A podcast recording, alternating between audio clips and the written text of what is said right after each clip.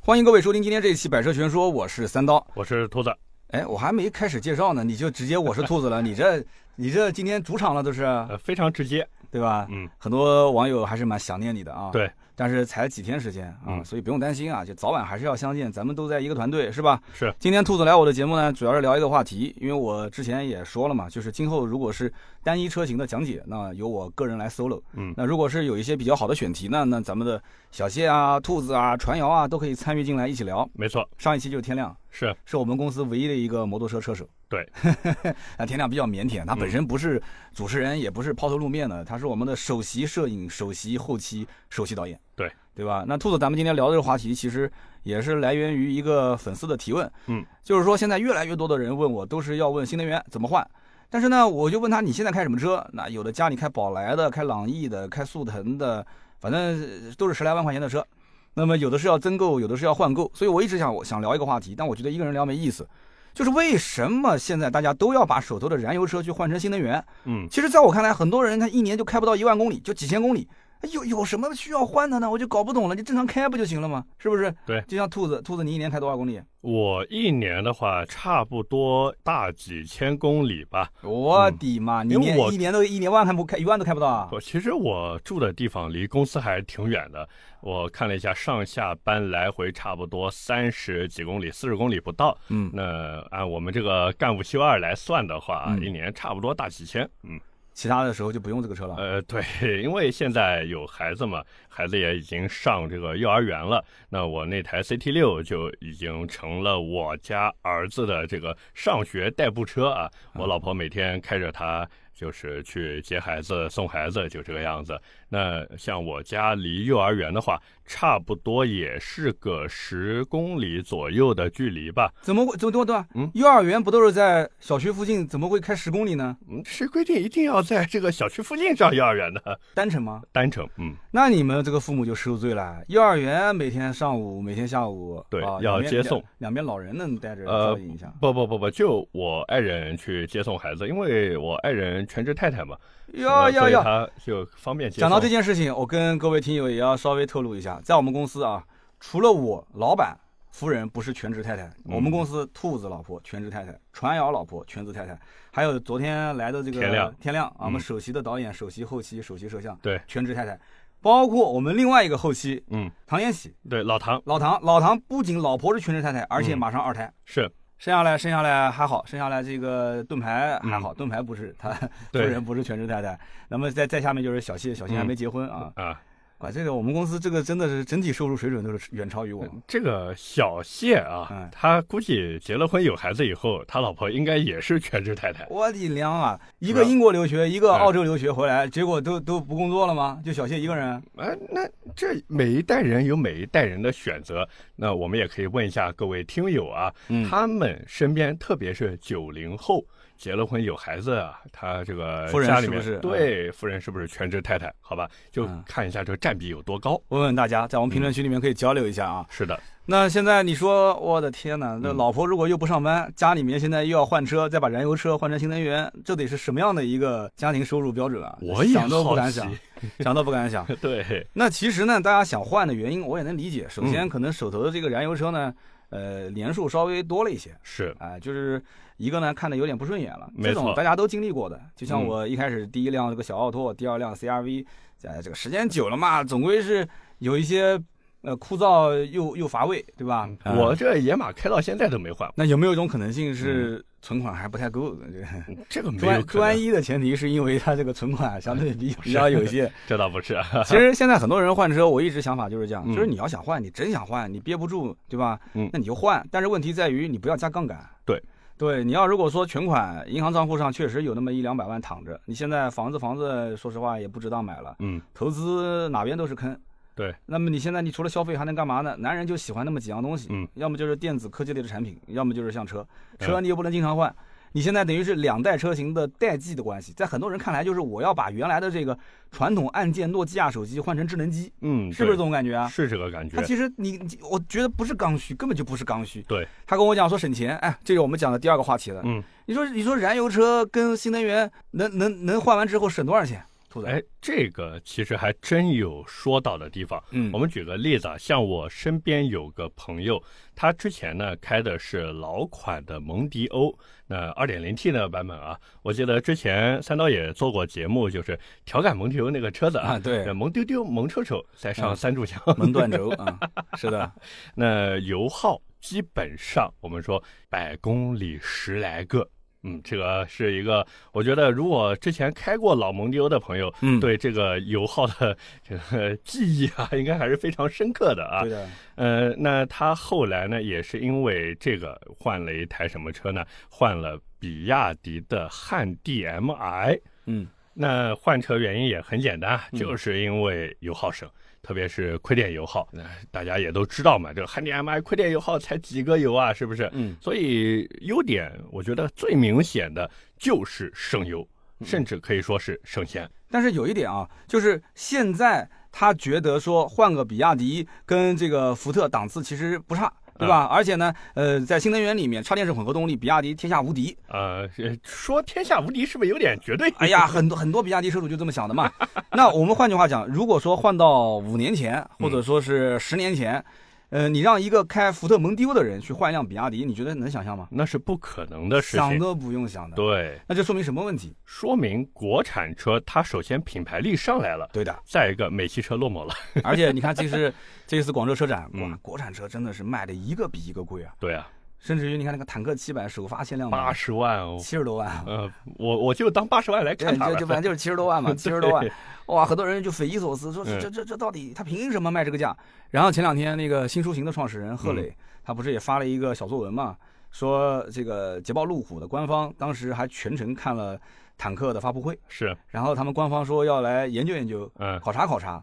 这个这个后面中国市场新能源怎么做？对所以我跟你讲，虽然大家都在骂说什么新能源加越野这卖的太贵，新能源车现在中国车都价格越来越高了，嗯，但是其实老外也在看着这个市场，也在瞄着这个市场。是的，其实我有一种想法是这样的，就是你如果是中国人做新能源，你要一直做低端，你做什么五万、十万、十五、二十万的，人家我跟你说，这些什么进口品牌、合资品牌根本不 care，丝毫不慌。这种小的这种低端市场随你怎么卷。对，但是你一旦要是如果触及到了五十万以上，嗯，他发现你五十万以上都能卖得出去，而且很多人还还还就是抢着买啊，抢着买，那那人家会紧张的。奔驰、宝马，包括这些捷豹、路虎，肯定会紧张。对，因为这种是高利润车型，这种市场如果一旦要是被抢占掉之后，它是高端蓄能会往下释放的，嗯，它对下面的这些品牌、这些车型都会有非常大的影响。是的，对，我们还是回到回到我们今天这个呃节目的提纲上来聊吧。嗯，就为什么越来越多人想换新能源？我觉得第一点就是，嗯，大家首先这个车子确实时间久了，是他想换，对，诺基亚换成智能机嘛。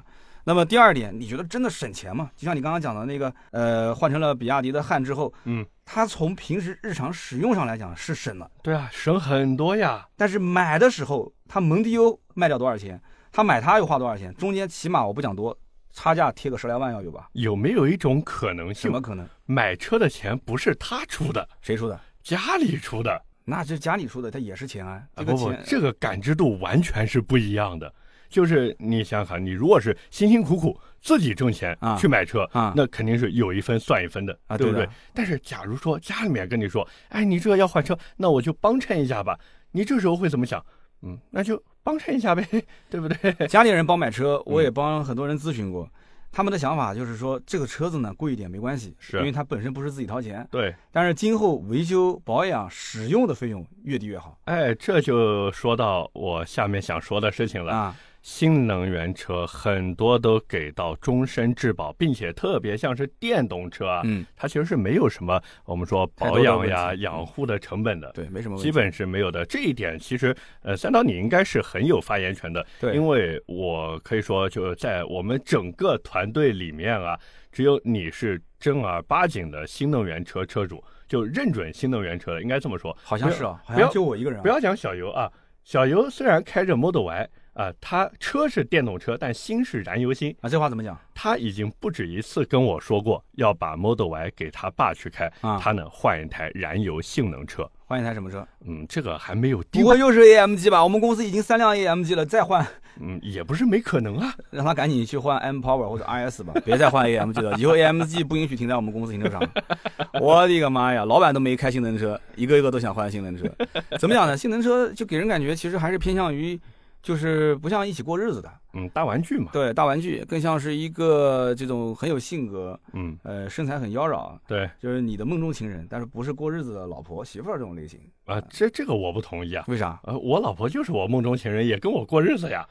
哎呀，这句话这节目又不会给你老婆听，你这何苦呢？在这边，啊，不，我是实话实说，就像我自己车子那样。那你说野马这个啊车能不能过日子？也可以啊，后排座椅还有 ISOFIX 儿童座椅啊，可接以，口可以，呀。可以，可以，可以。对啊，嗯后。排放倒以后，纯凭大空间，行行行，我还拿它拖过我的结婚照呢。行。哎呀，你想没毛病，没毛病。 对啊呀、哎，你当时修车为什么要找我呢？呃，就爱坏嘛，这个车爱坏嘛，这不是呃我呃这不是他的问题，应该这么讲、讲啊，是我的问题，我没有养护好。啊，我开的太暴力了，你想想看，我起步啊，然后加速档档四五千换挡，对不对？我跟你讲，你这种用户啊，谁喜欢？嗯特斯拉的用特斯拉这个品牌特别喜欢啊，。对特斯拉就是问题都出在你身上 啊是啊，我永远是没问题的。那你这种就是喜欢从自身找原因的，特别适合特斯拉车主。那不这样子，嗯，就是小林的特斯拉给到你，然后他再去换一辆性能车，不行我就嫌他车子 慢，我如果真买的话，可以等一等新的三 P。啊，行行行呃，呃，有点跑偏了。呃，我们回到正题上来回说，嗯到正题来讲，对，就是我刚刚的观点，就是说这台车买的时候和卖的时候其实都很亏，对。但是呢，用的时候确实很省嗯，。很爽。那兔子，你的意思就是，反正很多人买电动车买卖都都不相干，家它里掏其钱。嗯实是有一个前提的，就是第一个家里面掏钱的那些人呢，呃，有一部分我们不能说得太绝对，嗯，有一部分因为家里面掏钱，所以对这个价格感知不是特别的明显，嗯就买车卖车时候的这个感知嗯不明显。他看到的更多呢，是我用车的时候成本更低，对，我自己掏出去的钱更少了，对的所以他觉得非常的香。那再一个呢，就是像你刚才说的那个样子，本来就已经准备换车了，那为什么不换一个新能源呢？对的，而且很多人是这样的，他没有那么长远的目光，嗯就是说我现在要解决的是我眼前遇到的问题。对，那我眼前遇到的问题就是我的车动力现在不行了，是，然后我的车油耗高了，嗯，而且现在保养维修的费用越来越贵了。而且说的再直白一点，车子老了，对，嗯，那么我马上立刻我去换一个新能源车，哎，就解决了一系列的这个问题，是的，外观升级、内饰升级、配置升级，嗯然后油耗驾也驶辅低，助也升级，对，然后对吧？就就油耗也低了，然后新能源车子听说也挺省心的，然后嗯甚至还送了 N 多的保养，甚至全全身终身的免费保养、对，免费保修，它所有的问题感觉都解决了。是，但是你跟他解释半天，哎，你想一想，你说你同样买这么大的一台车，嗯中型的、中大型的 SUV、中型的轿车，你买个燃油能省了将近十来万，是，能便宜个将近七八万，他一点都不听。就像我举的例子，当年我的威马，嗯我卖的时候就是二三年年年头，嗯那个时候年头威马还没倒闭啊，呃还没呃，倒，还没倒，你们经常调侃，那个时候没倒，我是接近七万挂牌在外面卖，嗯最后是六万七、六万八卖掉了嘛，嗯，是六，万七、六万八，其实我是一九年买的，一九年买的，三年多，三年多，如果同年份的 CRV，最起码保守估计要比我的车要多卖六到七万块钱，合理，六到七万块钱。对，那你说我这三年省省油钱省了有六七万吗？我一差不共多两万多吧公里，哪有？我才两万多公里卖的嘛，三万不到嘛。你开的少呀，你开的再多也开不了多少，你按你的野马，你一年也就一万公里啊。但是我油耗高呀，啊，对你油耗高， 但是我三年肯定省不了多少。你就是一公里一毛钱，燃油车一公里就算七八毛，你一嗯公里省六毛钱，三万公里省多少钱啊？三万公里能省不就一万多吗？啊？对，也就一万多块钱，一万多块钱，我这边差价差了七八万呢，六七万呢。体验不一样啊。哎，就有的时候呢，也不能算这个账，真的，你一算这个上账车就有没智能车机，嗯对不对？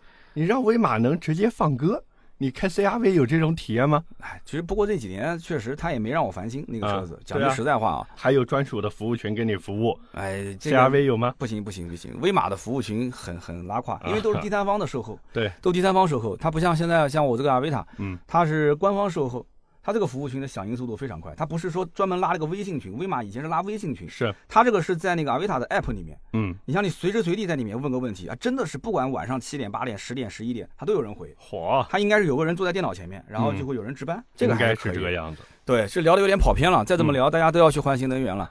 那我们接着讲一讲第二个话题，就是这个燃油车、电动车和混动车各有什么优缺点。嗯那这个你可能燃油跟电动接触不多，呃，对，除了媒体试驾以外，因为呃，你毕竟、其实电动接触也还挺多的，因为前段时间我不是拍视频嘛，嗯呃，基本上都是开着小游的 Model Y 在那边跑，嗯所以也算是有过深度体验过新能源车的人了。啊那来我聊聊呗，呃，行，那燃油我电动，嗯我自己说一下我的感受吧，因为我的燃油车，熟悉我的朋友都知道嘛，嘛，体验智能体验也可以说几乎没有啊，对，几乎为零，原始的粗犷的操作感，啊是对吧，？非常的质朴，嗯嗯，非常的这个原生态，嗯，但是开起来呢，确实也很爽，因为燃油发动机这种内燃机给你带来的，呃，我们不管说是声浪呀，还是这个动力的反馈呀，都让你觉得嗯，非常的有这种驾驶感。嗯，电动车的话呢，我觉得就是动力很直接，嗯嗯，这是一个。再一个智能化体验呢，哪怕是像特斯拉那种啊，也都挺不错的。而且可能是因为我的车子都不太注重内饰吧，就不管是 呃哪台车，好像内饰做的都挺一般的啊，以至于我第一次开特斯拉的时候，嗯我甚至觉得特斯拉内饰挺好看的啊啊，我听懂了，对就就是打压预期之后，你就会啊、对，就看到这种特别有满足感，有一些特别有满足幸福感，啊 对。我听懂呃了。那至于混动呢，我说实话，我开的不多，更多还是媒体试驾的时候。像我之前拍了一个视频，就是比亚迪汉 DMI 的，嗯然后包括还有像呃深蓝那边的产品啊，之前也是去试驾体验过。嗯，哦，对了，还有一台理想 L 7对，嗯这也算混动，应该虽然是增程啊，增程式，呃，对，增程式，但也算混动。就是这种车子呢，给我感觉就是方便。特别是我开理想 L 7的时候，呃，虽然那个车子我之前也吐槽过，它的开起来的感觉太像开船了，软趴趴的，哪怕直线加速都觉得很软，但是很方便，真的很方便。嗯，短途用电，长途用油，对吧？也没什么续航焦虑，包括也没有什么补能焦虑。嗯就是那种车子更适合什么呢？更适合你不把它当成一台新能源车去看，嗯你把它当成一台呃用起来更方便的油车。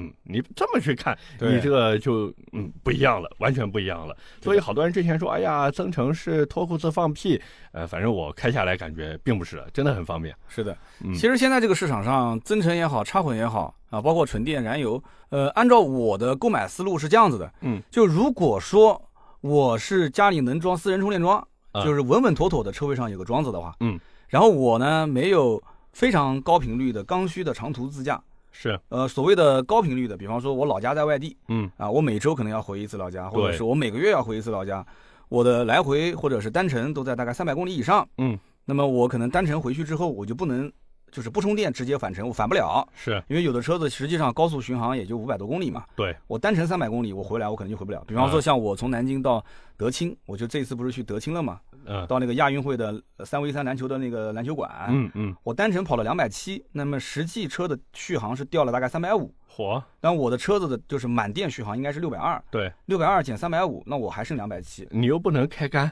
对啊，你你还剩两百七，因为它表显掉了三百五嘛，嗯，你就那按你同样算嘛，你回去之后表显是不是也要掉三百五啊？是啊，那我现在表显两百七，我肯定不够。对，那我就得要稍微充个电。就是如果你的频繁都是这种，就是你单程过去要充电，然后再回来，你附近又如果没有充电桩，那这个电动车基本上你就不用考虑了。而且你说到续航这件事情啊，嗯我之前一直觉得，就是大家在买电动车之前看续航里程啊，一定要自己在心里面先给它打个折。嗯为什么这么说呢？因为大多数情况下，咱们能用到的这个电量区间啊，也就是百分之十到百分之九十那么一段。嗯那换句话说，就是最起码有百分之二十的续航你是用不上的。对太你极限了你不会把它跑干，但是对你看到它那个表显，它还有那么二三十公里，你其实还是敢开的，嗯，因为我们也知道，就是续航开到零，其实还是能再跑个，我不讲多吧，嗯十几二十公里肯定是没问题的。，对，因为我以前威马的时候，我就曾经显示零，我就继续跑，嗯，反正我从来没有说把它跑干过，是，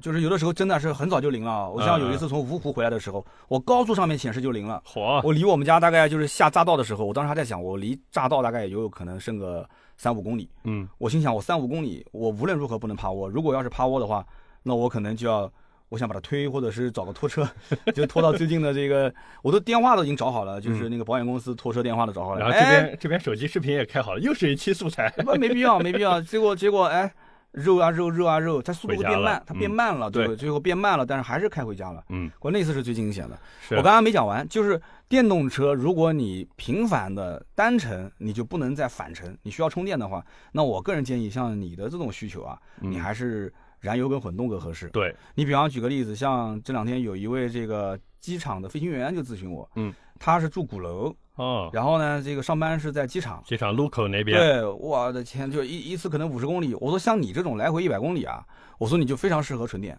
嗯，对我问他，我说你有没有去外地的需求？他去外地需求也不是特别的多，然后平时他们俩夫妻也都忙，啊，偶，尔就周末周边自驾。我说你这种纯电太合适了，对啊，非常合适。但是机就场充电也很方便，对，但是遇到个问题是什么？就是他家住的那个小区可能不太适合装充电桩，老小区，老小区，所以他就回来不好充。但是去公司呢，如果能找到一个合适的充电桩，他就嗯合理。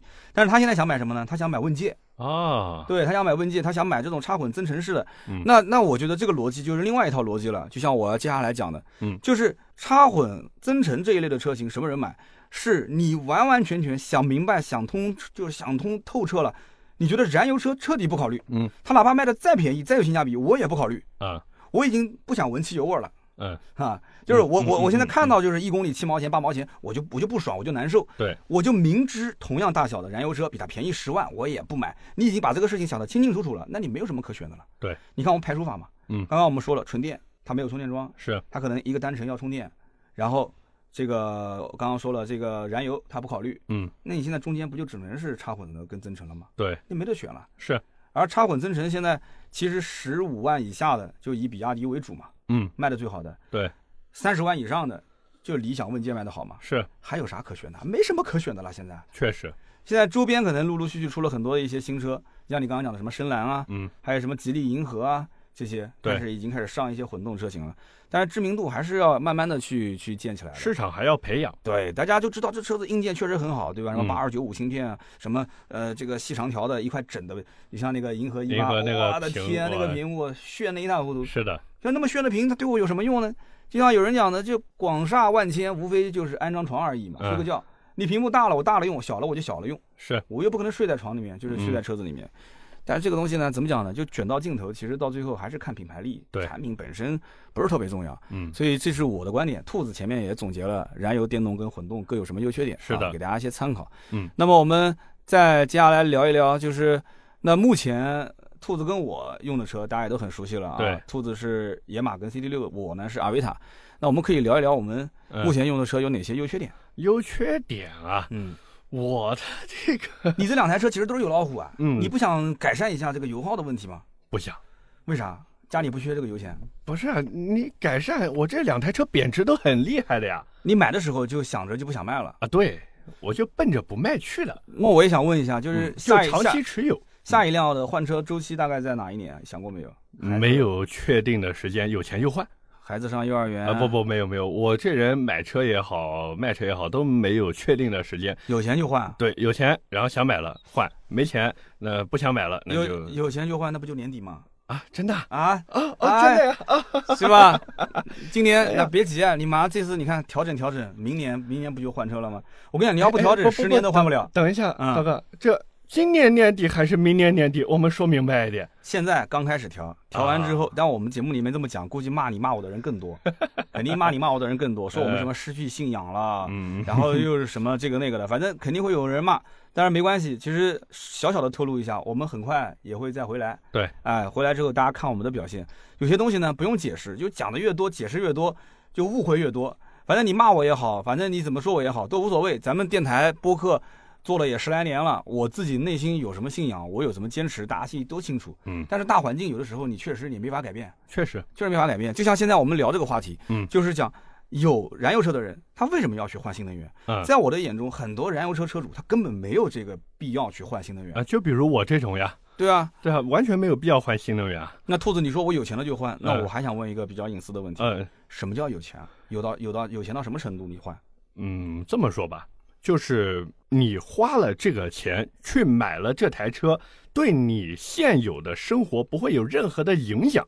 我觉得这就是呃，到有这个买车前的这个前提了。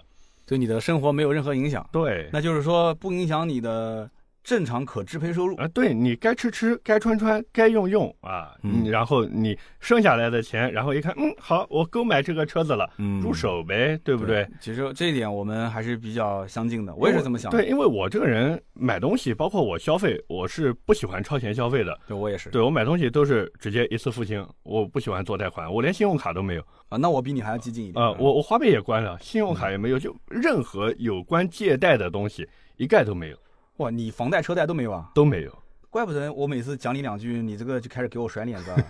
哦，原来你这个你是一个没有贷款的人，那那不行啊，兔子你贷点款吧，你这样工作会更努力。我没有需要，我我的妈呀，贷点贷点贷点，多多少少贷一我点。怕还不起。那不还不起，肯定能还得起的。兔子竟然没贷款，哎呀，今天又又知道了一件关键的信息。传谣有贷款吗？ 应该也没有，传谣也没贷款啊、我们公司基本都没有。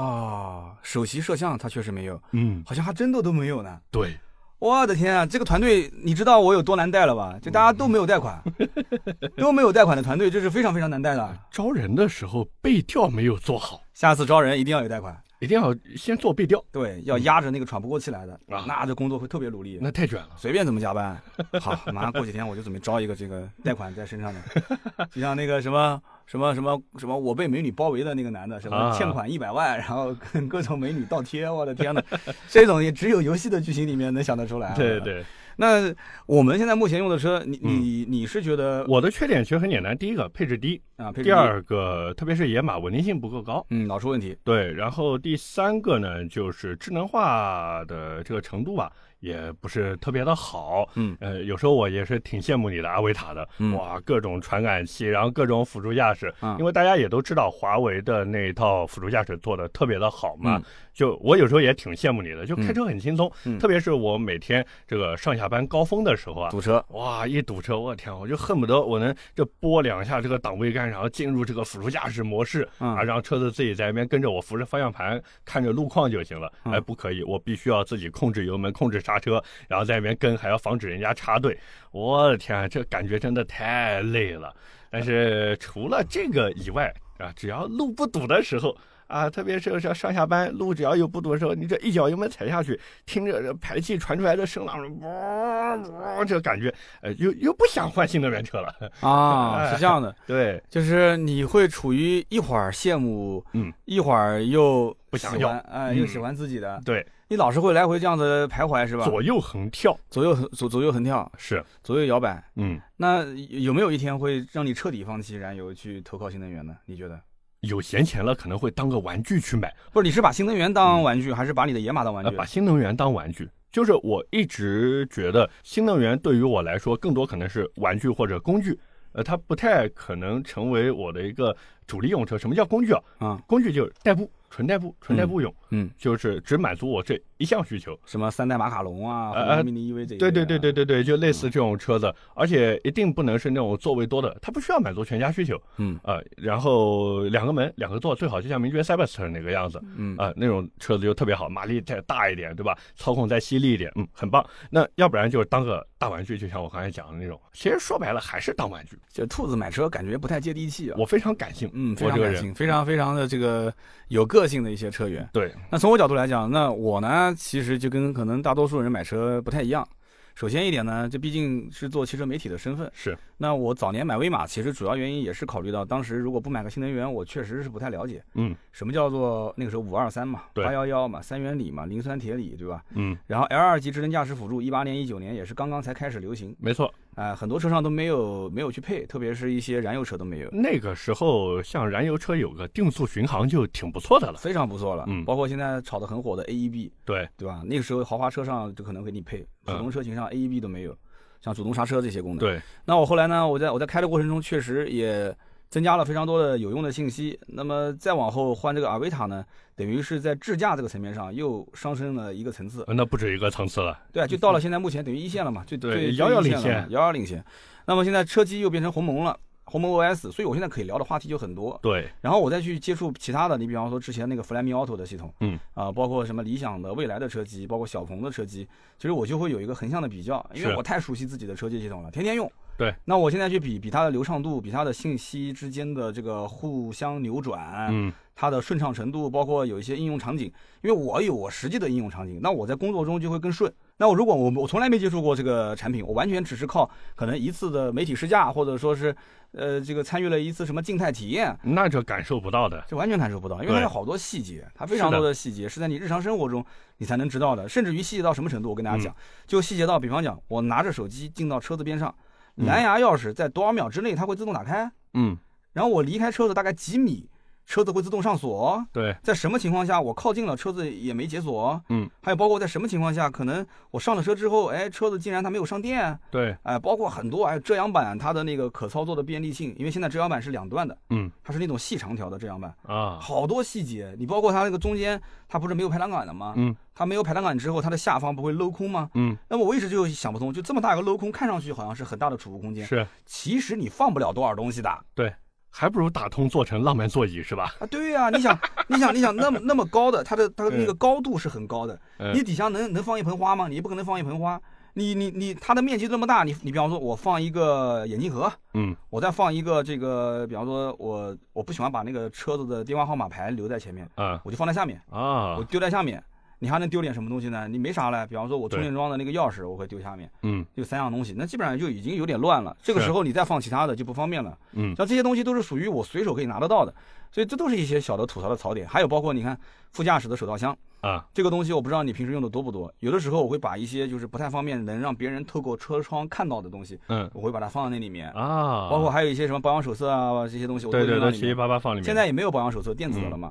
那那个东西，现在副驾驶的手套箱基本现在都是电动的。对，你还得要到主菜单点进去，车辆设置，然后手套箱点开。嗯那当然了，现在快捷菜单也可以设置，对，就从下往下拉，拉完之后然你后按一下自就己去。行了。对，你要去设置个快捷键。对，触摸一下就打开了。反正怎么讲呢，就是现在新能源整体来讲，就是智能化程度是越来越高，嗯但是呢，也有的时候失去了以前的一些这种特别是驾驶乐趣，我觉得包括机械上面的一便个利美性感。也失去了一些。对对对，哎，而且我一直很好奇一个问题啊，刀哥，你这个每次开新能源车的时候啊，你有没有觉得过无趣？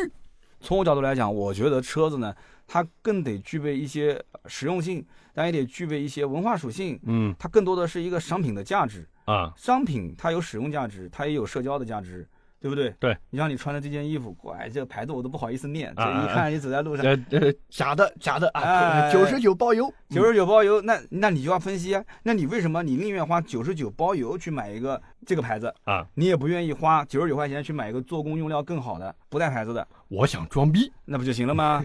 哎说到底不就是这么个概念吗？嗯对吧？你至于是真的花了九千九买的，还是说真的九十九买的，这个我不关心。但是我看到的是这个标，嗯对吧？大家都是想往这上面去贴金嘛。对所以我我开我开电动车，我没有任何的这种什么枯燥烦恼，因为我嗯上车之后就听音频节目。嗯它的操控性，其实我当然也能开得出来。比方说这对台车子，它的转向特别的虚，就跟开轮船一样的。啊然后它的这个悬架，你包括那个威马，嗯，它只要但凡过弯，其实是非常难受的。是啊，它是偏向于调往这个舒适性上去调。这个我深有感触，因为我开过你的威马。摇摇晃晃的，就真的就嗯开的反正不太舒服。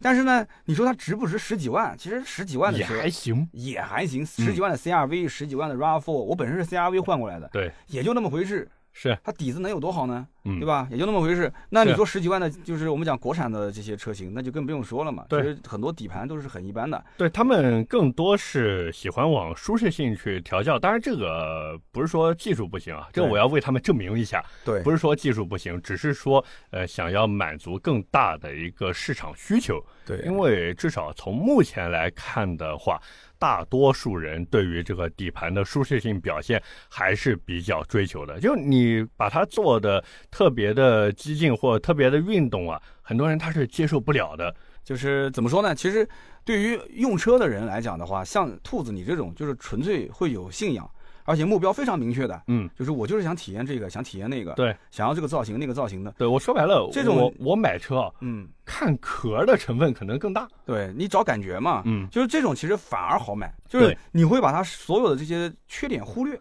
是，然后你给这台车子，你可能还没把它取进家门，你已经想好后期怎么玩了啊、是啊，后期不管是轮毂也好，声浪也好，避震也好，动力也好，你会有一套的自己的想法，嗯对，你会把它当成自己的媳妇儿，会就呃对吧，在它嗯上面去砸钱，然后去把它打扮成你心中想要的样子。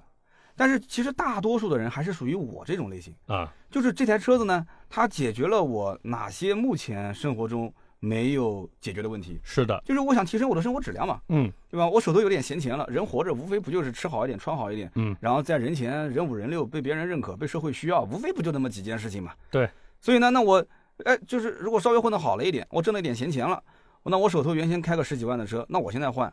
那我你看我的经历不就是这样吗？从嗯 C 呃从一个奥拓换到 CRV，无非就是奥拓它哪哪能叫车呢？呃也算，空间空间不行，老是出问题。完了之后，一点零三缸还是个四档手动。嗯，你说这个所有的一切，但凡我换任何市面上正常的售卖的车，都是水平就是整体的层次提升，幸福感特别强。舒适度提升，空间嗯提升，任何就每一点都是在提升。是的，好，那我换个 CRV，那直接就是鸟枪换炮了。嗯那从 CRV 到 C，它的换其实是什么原因？其实说白了，就是人到快三十岁的时候啊，虚荣心就一下子就开始有了。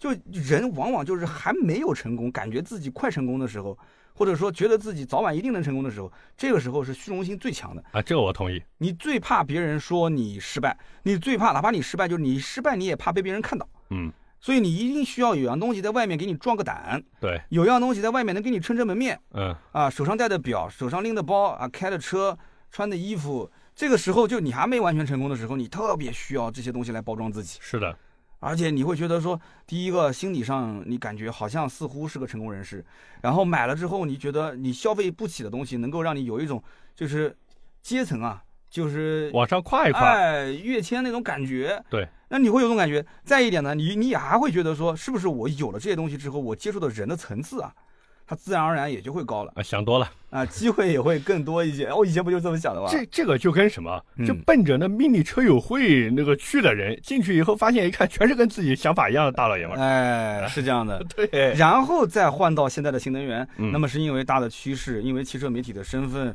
其实你要问我，如果不是汽车媒体，我会不会换？实话讲，如果我不是汽车媒体的话，那很有可能我的奔驰 C 还在开，嗯可，能可能不开，也有可能换 E 了，哎，奔驰 C 换个 E，换个宝马五系，呃、c 嗯换 E 我不会换，比方说我换个宝马五系，换个奥迪对吧 A 六，我我再啊问不我奥迪 A 六你也不会换，干一行恨一行嘛。哎呀，我跟你讲，我要我要是没从 4S 店出来，我百分之百是不会换车的。嗯我原来就是管试乘试驾车的，我每天就换不同的试驾车开。，对嗯对对，包括我自己，我就是不哪怕不在 4S 店干，那我肯定是干二手车。是我干二手车，我每天买什么车呢？那这个你就像刘亚丽，他买车吗？刘亚丽不会买车的对，老刘就是每天换着不同的车开嘛。是的，你不开还有问题，因为你不开电瓶老放就放坏掉了，嗯，逼着换车，哎呀，真的好难受 啊！每天换不同的车凡开，尔赛太凡尔赛了。我原来这不个就是吗？我每天换不同的车开，我嗯原来在 4S 店又负责试驾车，又负责二手车，那是门卫就觉得好奇怪，说你怎么？一天一辆车，你这你什么老板啊？你住我们这种小区，嗯你这太低调 了。我说我是做二手车的啊、啊他看我的眼神立马就不一样嗯了。哎呦，你你要做二手车 的，我说你下次那个门禁你就不要输车牌号了，你看到我直接开就行了嗯就。别人都是识别车牌，你是识别脸啊，。我的我刷脸，啊，对，对的，所以我是这么一路换过来的。嗯，那我们节目最后给大家就是做一些买车方面的建议吧，就可以是关于燃油车换新能源。嗯，呃，要不兔子你先来？呃，我觉得换新能源车之前吧，还是要想好几件事情。嗯第一个就是你对于现在我们说续航焦虑啊，肯定是没有了，因为大家也都知道，目前在售的这些电动车，特别是新出的车型呢，续航是越做越长。嗯那包括整体的一个怎么说，续航达成率吧，也是会比前几年的电动车要高很多了。嗯但是呢，摆在你面前有一个问题是什么呢？补能。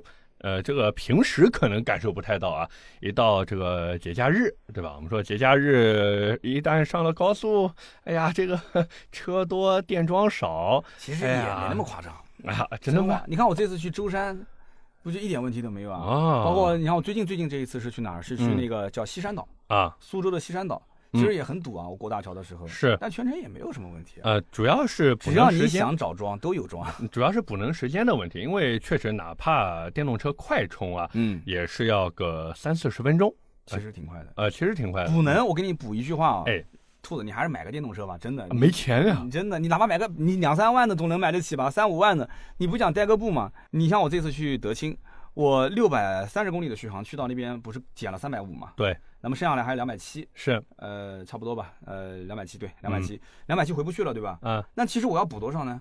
你应该再补三百五嘛？错，我要把续航补到三百五以上，嗯就补八十其实就够了。啊，就是极限值是不是应该是补八十？对，就是表显三百五我就扣回去了嘛。嗯，我补一百基本上就超一点了嘛。是，那我补多少呢？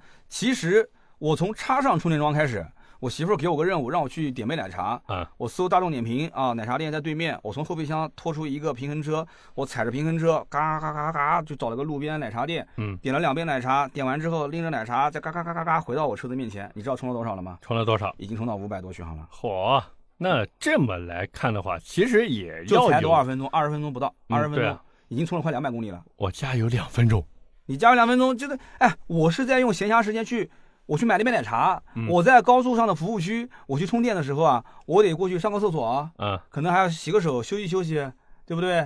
就我们讲绝对的补能时间，不堵车、不排队的情况下，还是加油快，哎这个你承不啊承认？是承认啊对哎油费也贵 嘛，呃，是哎花钱买方便嘛。对对对，给大家一些建议吧哎。你就对你建议是第一个就是你如果对于这补能时长有焦虑的，因为我觉得续航焦虑现在基本上可以说是没有了，就是补能时间有焦虑的，这个慎买。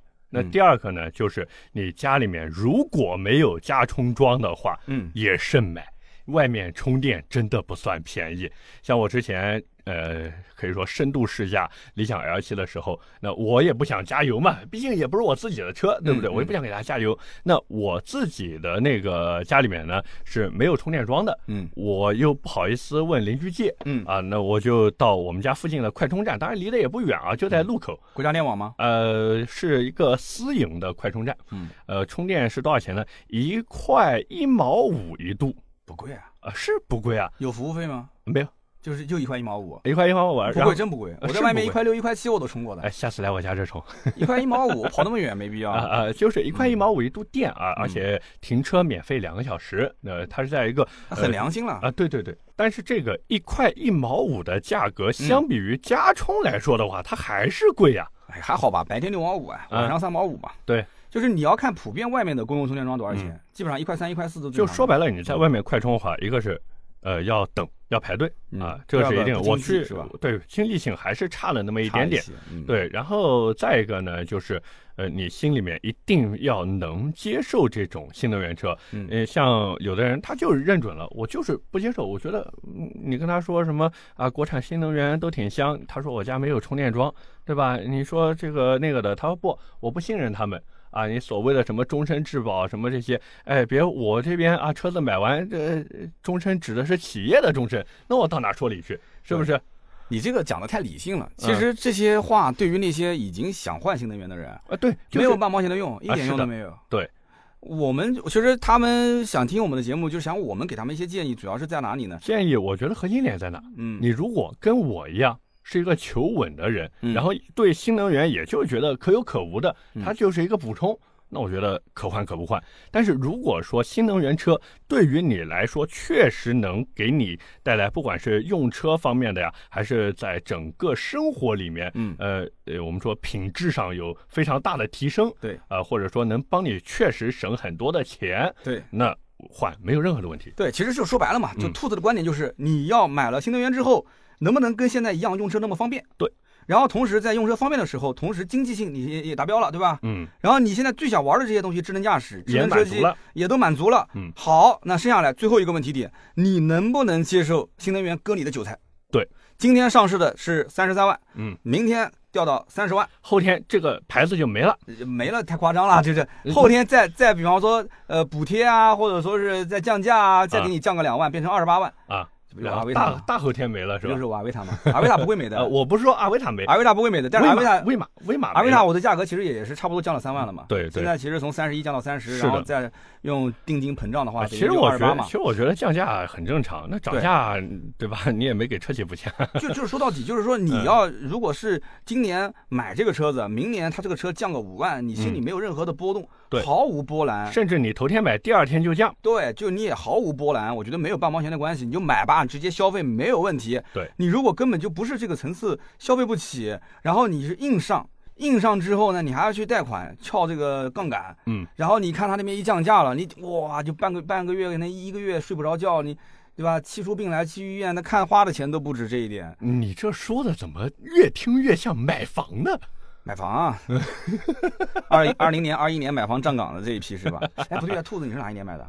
二零啊，那不就是站岗的那一批吗？我又没贷款， 你没贷 款，你你老实讲，你这个房子啊，嗯如果你二零年不买，现在买，前后差价多少？现在买不到了，你啊对真的假的？真的。的现在买不到了，就二手房，你你邻居卖这个价格没有怎么样，嗯卖的，没有卖的对，都拿在手里面。啊，就就嗯卖也卖不出去，就不呃想卖了，不不是吧 不不不，呃他们真的不买，因为、嗯呃，说到这个房子，我为什么说买不到呢？因为我家小区现在二期不是在卖嘛， 啊但是二期的户型包括面积完全跟我家不一样，嗯啊！对，我懂了。行啊，那就聊那么多吧。可以，就是对于换新能源车的人，还是那句话，就是尽量不要敲杠杆，你是可以去呃花一些钱改善改善自己的生活，量力而行。新能源车真的，明年二零二四年是一个新能源的，我觉得技术大迭代的一个过程。嗯，这里面包括八百伏的高压的充电平台啊，碳化硅的高性能的电机对，啊，包括后面的八二九五的芯片，甚至更高级别的芯片。嗯，还有就是智能驾驶、智能驾驶硬件、对软件各方面的升级，它都是在明年肯定是从上半年到下半年，它是一个陆陆续是续的推进的过程。对，你在这个时间点，你前脚买完，后脚可能就出新款，嗯，然后再过一两个月，其他品牌又出个新款，嗯价格会越来越卷。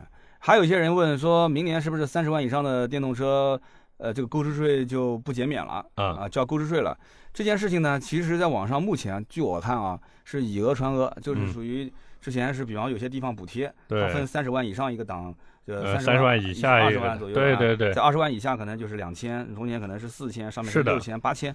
然后呢，有些人就会觉得说，根据这个分配，那以后可能就地方政府没补贴了，国家的这个购置税也不补贴。嗯，这件事情你说了不算，网友说了不算，我说了也不算。嗯，他就得看什么时候拍板，什么时候出政策。对。但是我个人分析就是，就算他将来真的，比方说一月一号，嗯，他这个决定三十万以上不进行购置税的这个免征了。我跟你讲，就算出现这种情况，以前其实也出现过，对吧？是，就是像当时极客零零一上的时候，正好是前后这个政策交替的时候嘛，它一定会出一个政策，就是说在几月几号前啊，这个缓冲期前订车，嗯，那我会把这个给你补掉。对对，然后几月几号之后，让你保证前后是没有差价的。嗯，那么至于说这个政策出完了两三个月以后你再订车，那这个就再说了。是没错那，我最起码保证就是我能看到这个政策一月一号执行，那我至少保证，比方说一月底或者是二月底、三月底这个期间买车的人心里面稍微平衡一点。嗯，我讲的没错吧？这一定的，那不用担心嘛，担心什么？，对，行啊。那么咱们今天这一期呢，就是聊一聊啊，家里如果有燃油车，有没有嗯必要去增加新能源、是啊？新能源当中的电动车啊、混动车啊，包括是这种